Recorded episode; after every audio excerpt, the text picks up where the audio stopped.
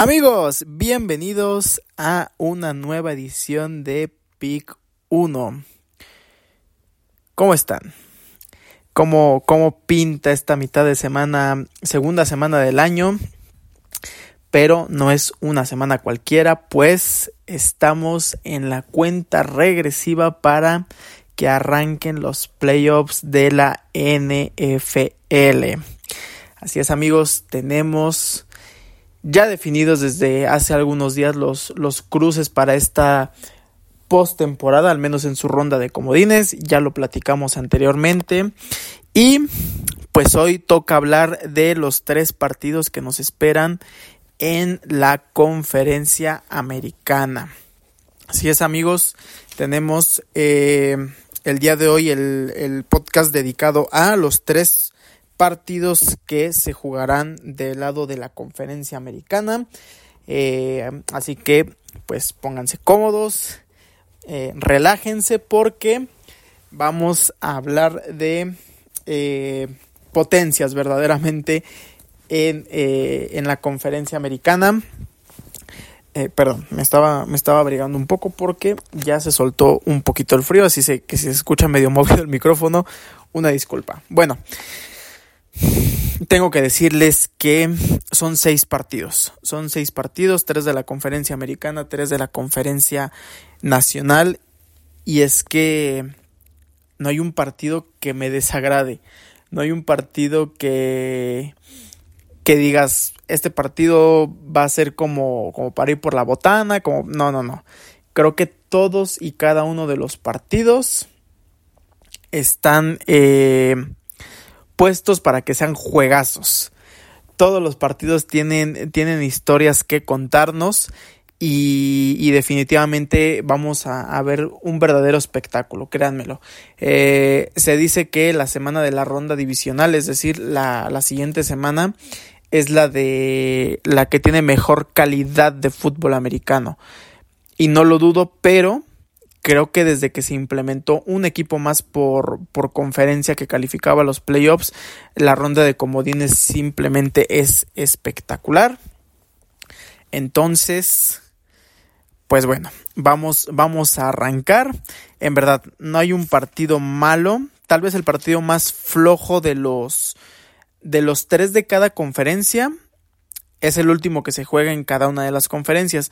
El del domingo al mediodía, que es el último que, veremos de la conferencia americana, por lo menos en, en ronda de comodines. Eh, creo que para mí es el más flojo, el más disparejo entre comillas. Ahorita vamos a, hablar un poquito más del, del, Pittsburgh contra Buffalo, pero no, no me parece un partido tampoco malo, ¿eh? Y creo que sí el más flojo de los seis en general, hablando de las dos conferencias. El el Tampa Filadelfia del lunes es para mi gusto por cómo llegan ambos equipos el, juego más, más flojito. Entonces, de ese ya hablaremos el día de mañana más, a detalle. Pero, bueno, pues vamos a comenzar. Vamos a comenzar con el primero de los tres partidos de eh, la conferencia americana. Tenemos el día sábado 3.25 de la tarde desde el Energy Stadium de San Antonio, Texas, a los Cleveland Browns de Joe Flaco, marca de 11 ganados, 6 perdidos en temporada regular, visitando a los Houston Texans de CJ Stroud, marca de 10 ganados, 7 perdidos, amarraron su división en la última semana el pasado sábado y hoy están en postemporada recibiendo juego de playoffs. A ver, estos dos equipos se vieron las caras el 24 de diciembre, eh, hace muy poco realmente, donde eh, igual mismo estadio, mismo escenario, eh, bueno, no mismo escenario, pero me refiero al mismo estadio. O sea, se juega en el mismo estadio que se jugó el partido de temporada regular. Y los Browns se llevaron la victoria por marcador de 36 a 22. ¿Cuál fue la gran diferencia en ese partido? Que CJ Stroud no jugaba por los Texans. Arrancaba el partido Case Keenum, después relevado por Davis Mills. Y bueno, los Texans fueron realmente un desastre. A ver, Empecemos primero por el comparativo. Yo, yo he puesto como, como rubro cuatro, los últimos cuatro partidos de, de, cada uno de los equipos. Me parece que irnos a las, a las estadísticas generales de ambos cuadros es, es este, es difícil porque no vivían el mismo contexto, no vivían el mismo escenario. Entonces creo que los últimos cuatro partidos para cada uno son, son lo ideal. A ver, eh, CJ Stroud no cierra la temporada de la mejor manera en cuanto a actuaciones porque eh, pasa algunos partidos lesionados. Eh, el último partido que, que juega antes de su lesión es contra los Jets de Nueva York tenemos que irnos hasta principios de diciembre, me parece. Eh, para encontrar el, para poder rescatar los cuatro partidos, los últimos cuatro partidos de CJ Stroud como titular de los Houston Texans. A ver, ese partido contra los Jets, que aparte no es un partido que juega completo, es del 10 de diciembre. Después se pierde Titans y se pierde el de Browns, el que hablábamos, pero juega los últimos dos contra Titans y contra Colts. Entonces, a lo mejor el comparativo está un poco inflado para Joe Flaco, que a la par de que Stroud se lesiona, llega o inicia como titular con los Cleveland Browns. A ver, sigue Stroud, temporada espectacular, coreback novato, seguramente va a ser el jugador ofensivo del año.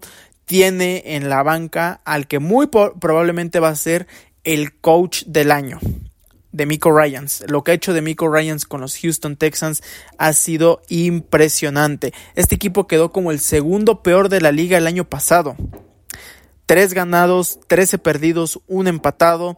El equipo no tenía ni pies ni cabeza. Su coreback titular era Davis Mills. Realmente este equipo no tenía ni pies ni cabeza desde que se fue otro personaje que está involucrado aquí, pero que no va a jugar el día domingo, el día sábado, perdón de Sean Watson.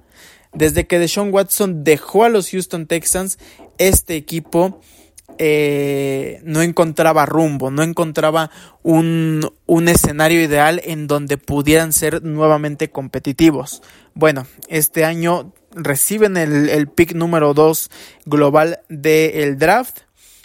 Toman a CJ Stroud eh, en una selección en donde bien les pudo haber tocado Bryce Young en donde Bryce Young pudo haber sido jugador de los Texans, pero las Panteras de Carolina se casaron con la idea de que Bryce Young los podía llevar a otro puerto y eh, otro puerto diferente al del fracaso, es decir, no, no es como que Bryce Young ya fue totalmente un, un proyecto fallido, es su primer año.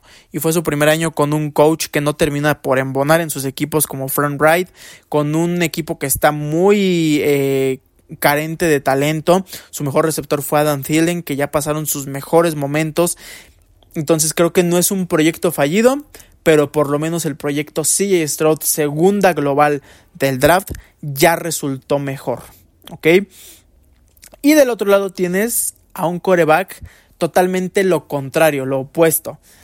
Joe Flaco. A ver, Sí, campeón de Super Bowl, sí, tiene marca de 11 ganados, 5 perdidos en postemporada.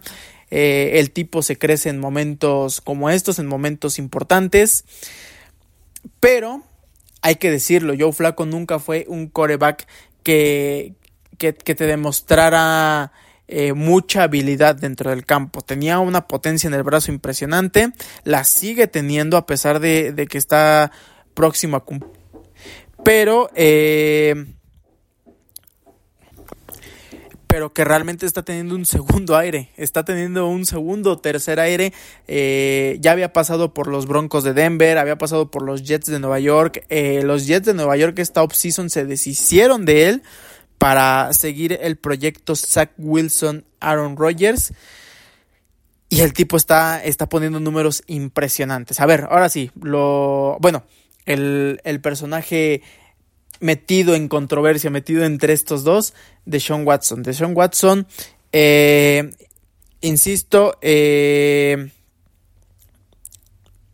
fue el producto exitoso más cercano que tenían estos Houston Texans, ¿ok? Eh, fue el producto más, más parecido o que los hizo más competitivos en tiempos recientes, sí. La historia no terminó bien. La historia terminó con un Deshaun Watson peleado con la ciudad. Ni siquiera, ni siquiera hablamos de que quedó peleado con el equipo, quedó peleado con la ciudad por la polémica que ya todos conocemos. Lo toma un equipo de los Browns en, la offseason eh, del año pasado. No juega los primeros 12 partidos, los últimos 6 de temporada regular se ve eh, oxidado, se ve fuera de ritmo y, era lógico, todos decíamos, bueno, está bien, el tipo viene de no jugar prácticamente dos años, hay que darle tiempo. Esta temporada tampoco fue lo que el equipo esperaba. ¿Cuál es el verdadero problema con, los Browns y con Deshaun Watson si, si no termina por cuajar esto como se ha visto la temporada anterior que fue justificable por todo lo que ya dijimos y esta temporada que, que además termina lesionado? que le pagaste un contrato garantizado de 236 millones de dólares por cuatro temporadas. Ya se cumplió una tres temporadas todavía tienes que absorber ese megagolpe de dinero garantizado.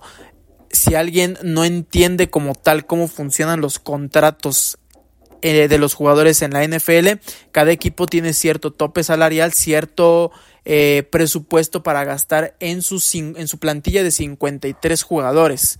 No todo repartido en partes iguales, no todos ganan lo mismo. Ejemplo de Sean Watson, no va a ganar los 236 en un año ni 50 promedio o lo que dé en promedio cada año. Se lo pueden ir eh, repartiendo como las finanzas del equipo lo, lo, amerite.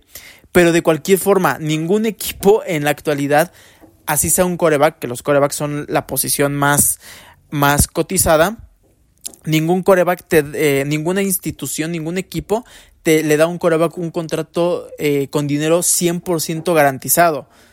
Lamar Jackson acaba de firmar un contrato por más de 260 millones de dólares. Sí, pero de esos 260 millones, 181 solamente son con dinero garantizado. Los otros ochenta y tantos 80 y muchos son eh, dinero que van que se van cumpliendo en base a ciertos bonos bono por renovación bono por juegos jugados bono por eh, llegar a playoffs hay un sinfín de bonos que los jugadores firman pero Deshaun Watson tiene el dinero garantizado o sea el tipo se puede hacer lesionado, se puede, o sea, puede hacer lo que él quiera. El dinero ya lo firmó, ya tiene un contrato con ese dinero garantizado. Los Browns están eh, atados de manos en cuanto a la situación de Sean Watson. Ahora, Joe Flaco. Sí, es un coreback veterano y demás. Pero el tipo lo está haciendo muy bien. Ahora sí, vamos al detalle de los últimos cuatro partidos de Joe Flaco. Cuatro victorias, cero derrotas, 1362 yardas, 11 touchdowns, 7 intercepciones. Pónganle un asterisco grande a esas 7 intercepciones. Ahorita hablamos de ellas. Sí, Stroud en sus últimos cuatro partidos, insisto, uno no lo termina por la lesión ante los Jets. Tres ganados, uno perdido, 842 yardas eh, por aire, 500 menos que Joe Flaco en ese lapso, cuatro touchdowns, siete menos que Joe Flaco, pero cero intercepciones. El tipo no arriesga el balón, el tipo no te compromete el partido arriesgando el balón. Entonces, eh, a ver, ya dejando de lado por un momento ahorita la, controversia que podría ser más adelante para los Browns el tema de eh, la posición de coreback, que mucho de qué hablar le, dejó a este equipo de Cleveland durante esta temporada. Cuatro corebacks, cinco, cinco corebacks, no, cuatro, cuatro corebacks, no, no contemos a Driscoll que jugó el, el último partido. Eh, Sí, Joe Flaco está jugando un excelente nivel, está lanzando muchas yardas, está anotando muchos touchdowns. Ojo, son siete intercepciones en cuatro partidos. Son casi dos intercepciones por partido. Aquí no es como de Joe Flaco lanza dos intercepciones, pero anota tres pases de touchdown y ganan el partido. No, el panorama cambia muchísimo en un juego de matar o morir. Y lo sabe Kevin Stefanski, el, coach de, los, de los Browns. Sabe que tiene que reducir, el margen de error eh, o de errores de parte de Joe Flaco. Porque si Joe Flaco vuelve a tener un partido de dos o tres o múltiples intercepciones en contra de los Texans, la temporada se acabó. Y esto lo sabe perfectamente Dimico Ryan. Es un tipo con, carácter eh, defensivo que va a salir a presionar a Joe Flaco para que para provocar precisamente el error. Entonces creo que la clave del partido, lejos de los corebacks, va a ser de Miko Ryan retando a Joe Flaco en base al pass rusher, a la presión del, del al coreback, al mariscal. Eso evidentemente va a provocar decisiones precipitadas de Joe Flaco. Ahora, Joe Flaco, insisto, lo que tiene muy a favor, además, lejos de los números que ha, que ha puesto, es la experiencia. Es un tipo que ha jugado finales de conferencia contra Tom Brady. Le ganó una Tom Brady, perdió una también, pero por muy poco pudo haberla ganado. El año previo a, ganar el Super Bowl, los, los, Ravens bien pudieron haberle ganado la final de conferencia a esos Pats en Nueva Inglaterra. Entonces, del lado de Joe Flaco, lo que tiene a favor, por supuesto, es la experiencia, la experiencia sobre CJ Stroud, un tipo que ya ganó un Super Bowl, que ya fue MVP del Super Bowl, que en su momento tuvo el contrato más fructífero de toda la historia en cuanto a un coreback, le, le puede pasar factura a un coreback de primer año.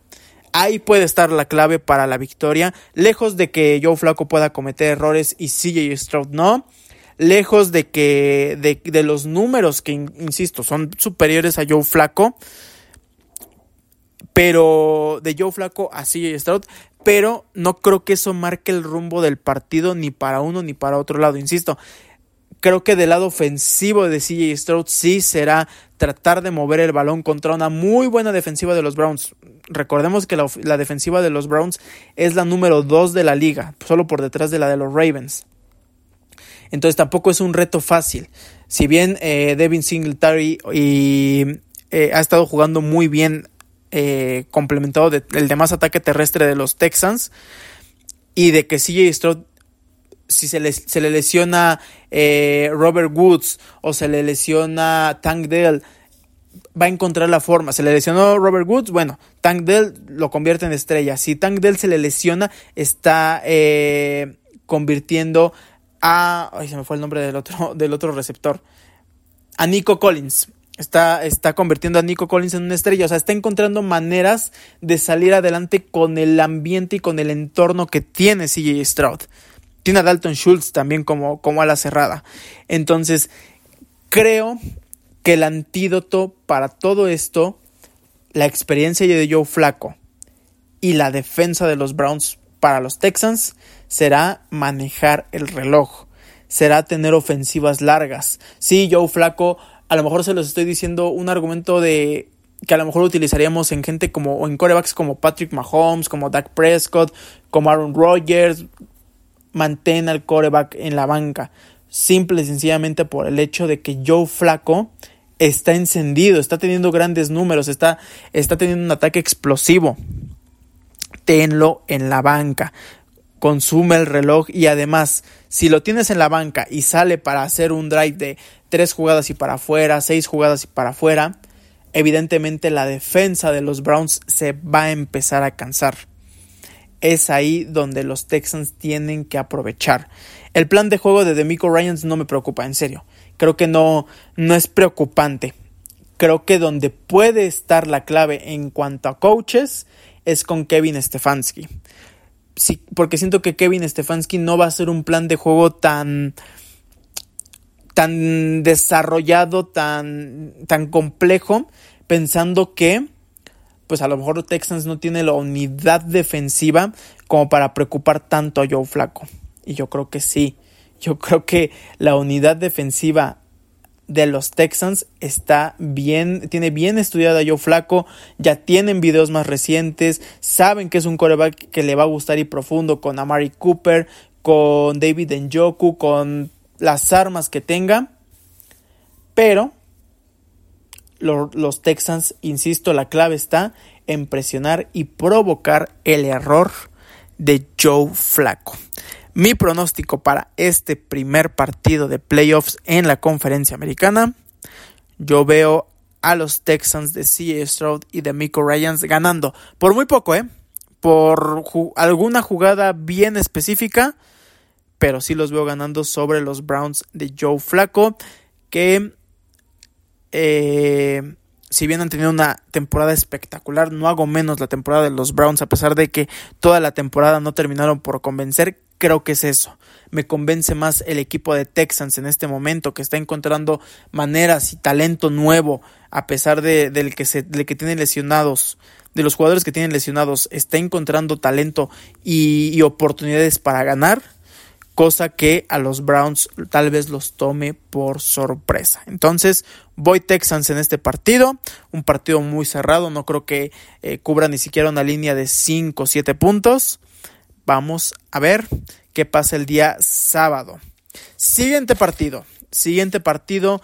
Tenemos el mismo sábado, terminando precisamente ese partido eh, entre Texans y Browns tenemos a los Miami Dolphins, marca de 11 ganados, 6 perdidos, visitando el Arrowhead Stadium de los Kansas City Chiefs.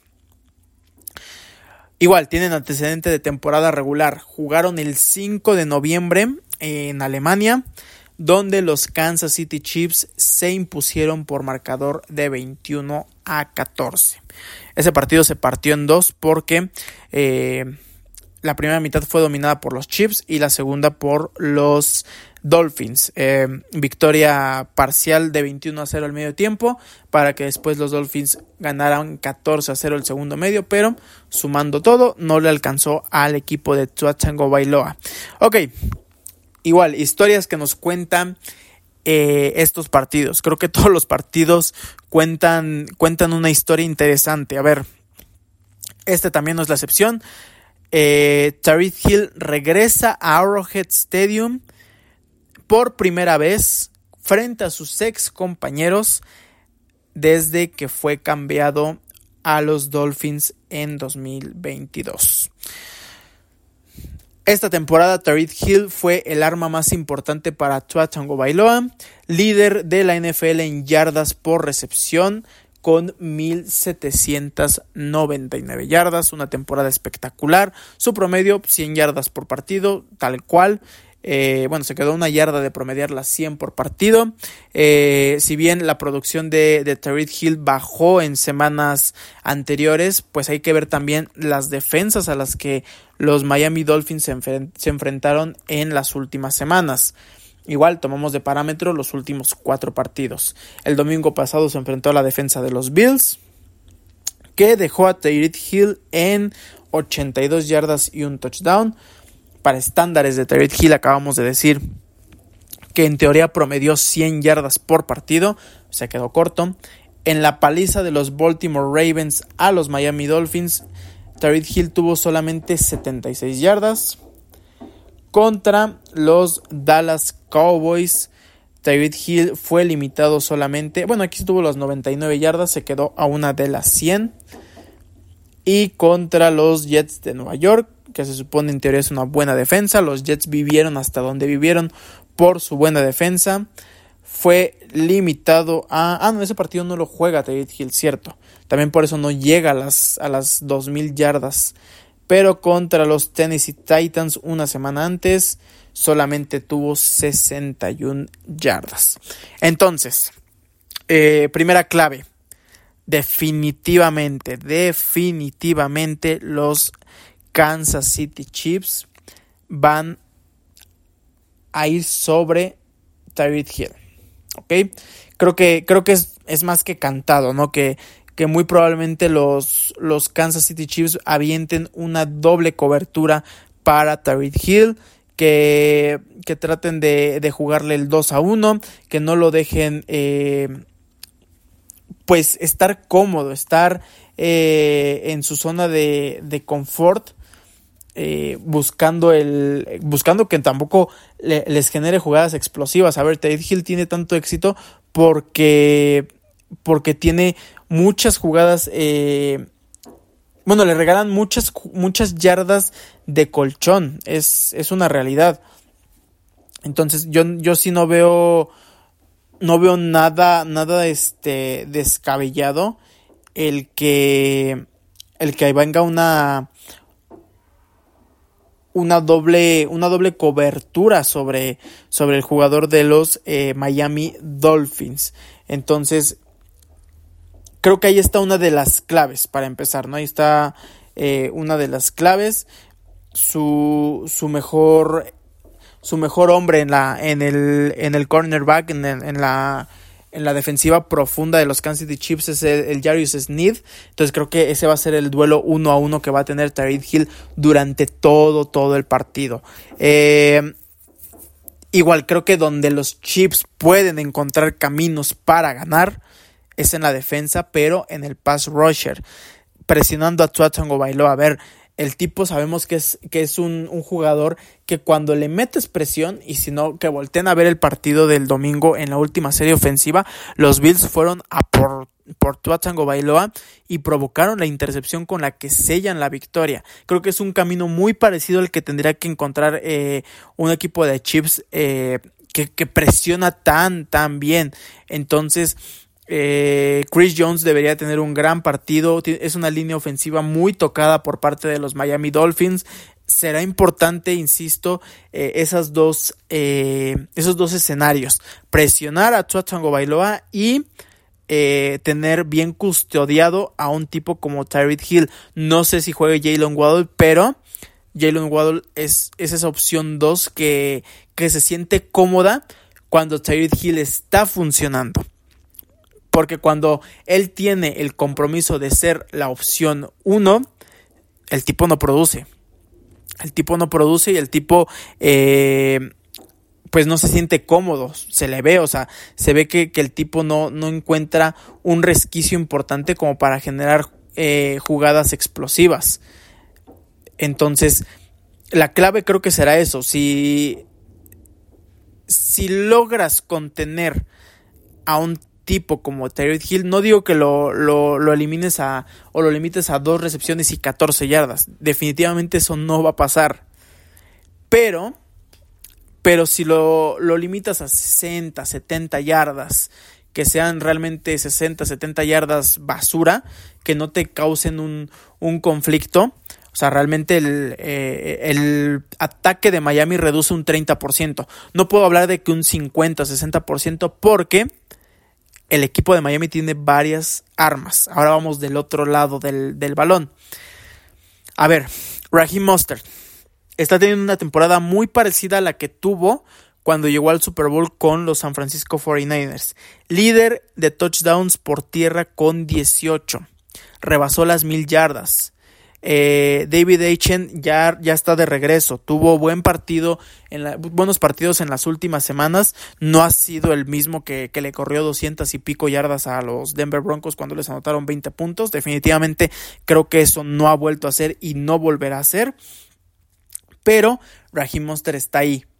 Raheem Monster conoce a los Chips. Tal vez no es la misma unidad defensiva que enfrentó hace cuatro años en el Super Bowl. Definitivamente no lo es. Pero pero conoce lo que Steve Spagnolo puede mandar. Es la defensiva de Steve Spagnolo, la misma que jugó eh, ese Super Bowl y la misma a la que, le a la que enfrentó Raheem Mostert. Entonces, igual no creo que vaya a tener el mismo partido de esa final de conferencia contra Green Bay, que tuvo 35 acarreos, 300 eh, y pico yardas, o 200 y pico yardas y 4 touchdowns. No, o sea, definitivamente creo que tampoco. Pero eh, sí puede ser un arma que tenga distraído a los Kansas City Chiefs, que los tenga alertas y ahí es donde Miami puede explotar el, el engaño, el pase con engaño de carrera. ¿Y quién es el mejor receptor en, en jugadas de, de, play action, de, de pase con engaño de carrera? Tyreek Hill y Jalen Waddle también con esa velocidad. Son dos tipos muy veloces, son dos tipos muy verticales que si a Miami le empieza a salir el juego terrestre, ojo, los Chiefs ya están reduciendo sus posibilidades de ganar el partido. Ahora, ya hablamos de la defensiva de los eh, Chiefs, muy agresiva en cuanto a pass rusher, presiona mucho al, core, al coreback rival. Trent McDuffie fue sublíder de la liga en fumbles forzados. 5. Esta defensa sabe robar balones. ¿Y quién es experto en perder balones además de Josh Allen? Tua Bailoa. Entonces, creo que la clave para Kansas City es ir y robar balones, ir y conseguir el intercambio de balón, ir y buscar el, el provocar un fumble, una intercepción. Entonces, creo que gran parte del peso, a pesar de que es Kansas City, del peso que tiene eh, el poder ganar el partido para Kansas City, es del lado defensivo, por muy extraño que, parezca. Sí, a ver, hablemos, hablemos del tema de la ofensiva de los Chiefs. No han tenido su mejor temporada, Patrick Mahomes no ha tenido el mejor de sus años, muchas intercepciones, 14, sublíder de la liga.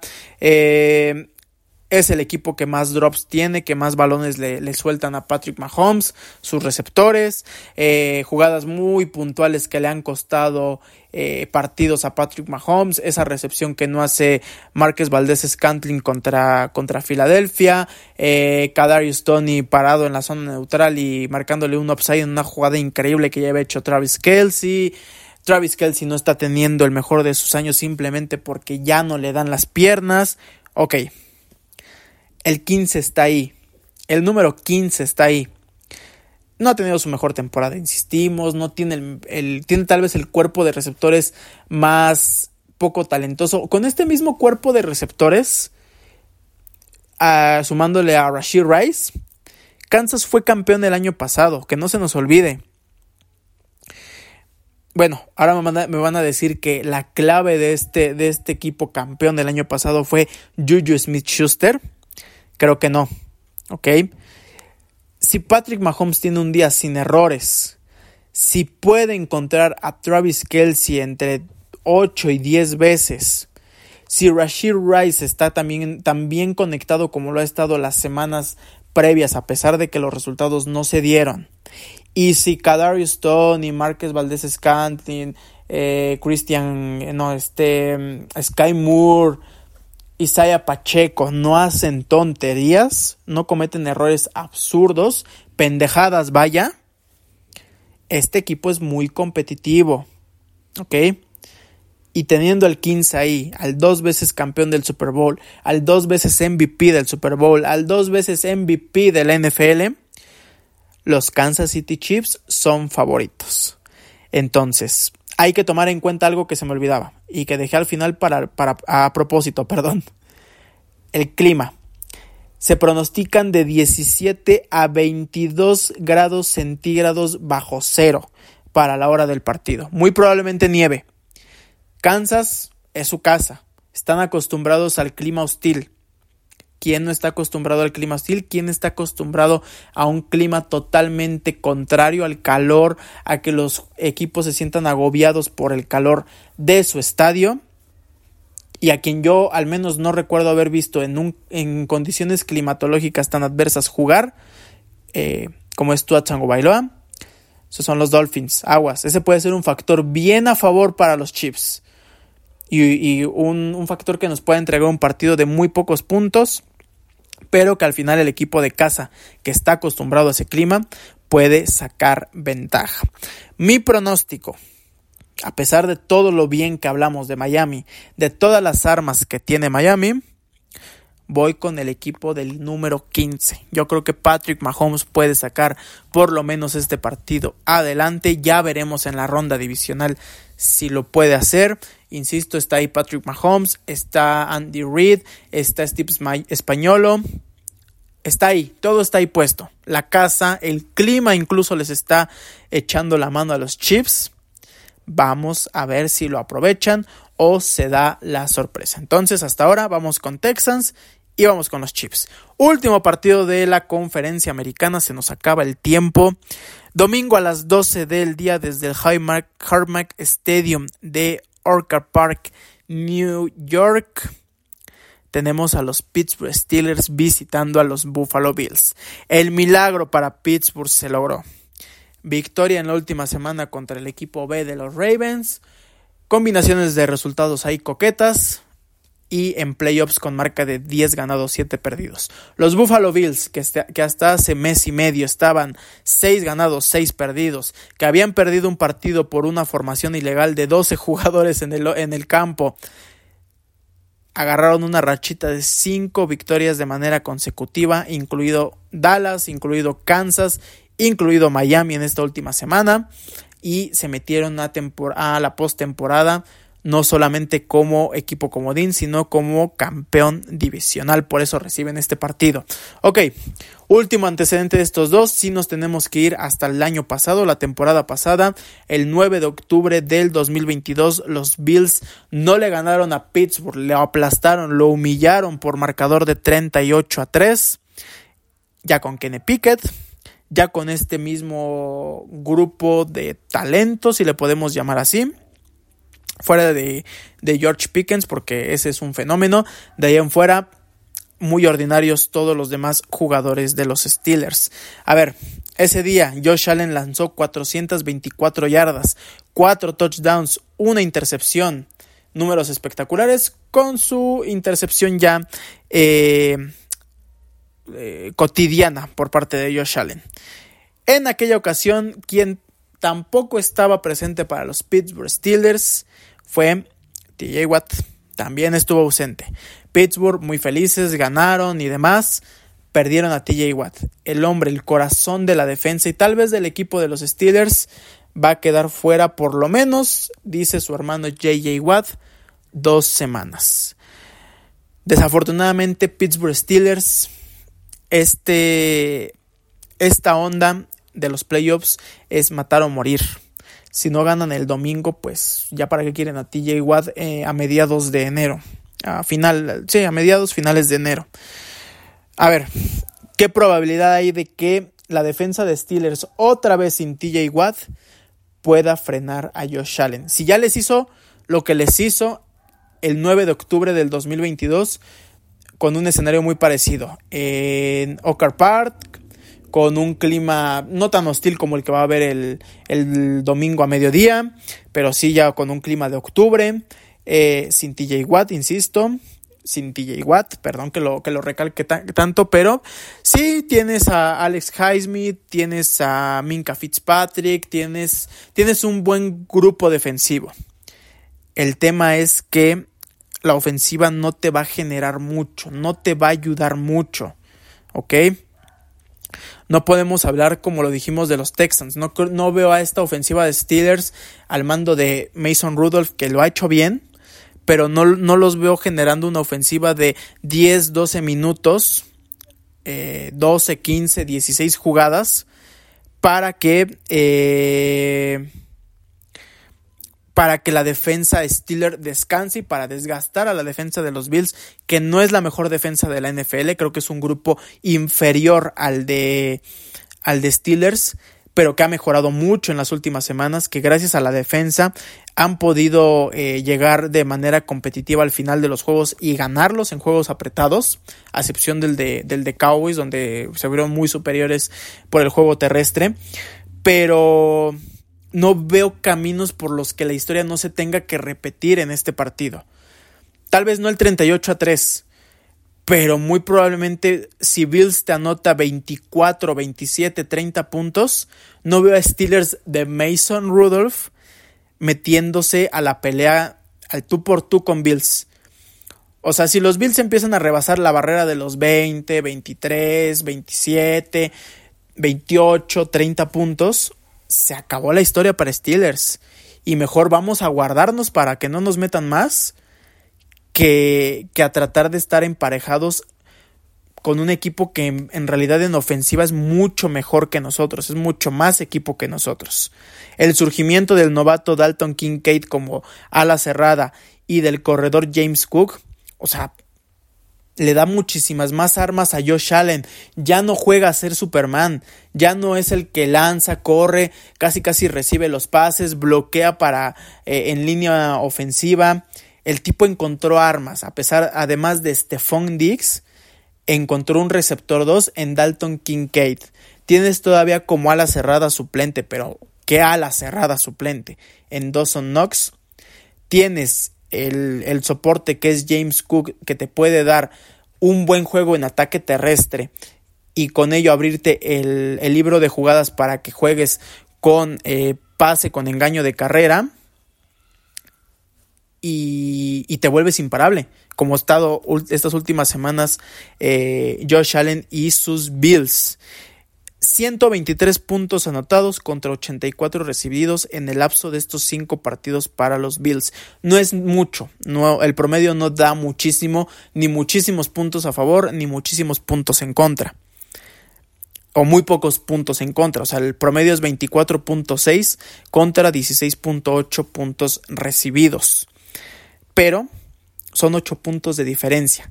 La pregunta aquí es, ¿Steelers puede competir incluso estando abajo por 8 puntos. Si llegamos al cuarto cuarto, usted, ustedes amigos, díganme, si llegamos al cuarto cuarto, 11 minutos por jugar, Mason Rudolph inicia la serie ofensiva en la yarda 25 de su campo. Ustedes, 11 minutos exageré, 6 minutos, 5 minutos por jugar. Ustedes me dicen que los Steelers van a conducir con su ofensiva que tienen, que es George Pickens y nada más, 75 yardas, anotar touchdown y además hacer conversión de dos puntos para empatar a los Bills, yo no lo creo. Yo tengo mis dudas. Pittsburgh tiene que empezar ganando el partido, es un hecho. Si tiene la primera posesión del partido, es muy importante empezar aprovechándola. Y no hablo de ir ganando 3 a 0 es ir ganándote 7-0, ponerte 7, 7, 10, 14-0 y que el que tenga que remar contra corriente sea Josh Allen y los Bills. Es la única forma que veo a los Bills teniendo alguna dificultad para poder ganar el partido. Después de este partido, si muy lo que yo creo que muy probablemente va a pasar que Pittsburgh quede eliminado, empezaremos con el análisis Mike Tomlin, Kenny Pickett, Mason Rudolph. Creo que el que menos tiene que perder es Mason Rudolph, ¿eh? ya hizo la chamba. Lo que no hizo Kenny Pickett en, en todas sus semanas como titular, lo hizo Mason Rudolph. ¿Qué va a hacer Pittsburgh si pierde el domingo? ¿Qué va a hacer? ¿Aguantar a Mike Tomlin otra temporada a pesar de que tiene el argumento de, o con todo y que tiene el argumento de que no tiene temporada perdedora, el tipo no gana, un, juego de playoff desde 2016. En Arrowhead Stadium contra Kansas City sin Patrick Mahomes todavía. Era Alex Smith el coreback. Y lo ganó con 6 goles de campo. El último Super Bowl de los Steelers ganado fue hace 15, van a ser 16 años. ¿Kenny Pickett va a seguir siendo tu coreback titular? Muchos cuestionamientos vienen si el domingo pasa lo que yo creo que va a pasar los Buffalo Bills van a ganar, van a ganar de manera contundente contra un equipo que se metió a playoffs porque fue el menos malo de Colts y demás. La pregunta es, ¿qué va a pasar con los Steelers en fechas próximas? Bills gana el domingo de manera contundente, no digo manera fácil porque nada es fácil en, la NFL, pero, pero gana de una forma convincente y los Steelers a cuestionarse muchas, muchas cosas para el futuro inmediato. Amigos, esta fue la primera de dos ediciones versión NFL Playoffs rumbo a la semana de comodines. Espero les haya gustado y nosotros nos escuchamos el día de mañana con una nueva edición.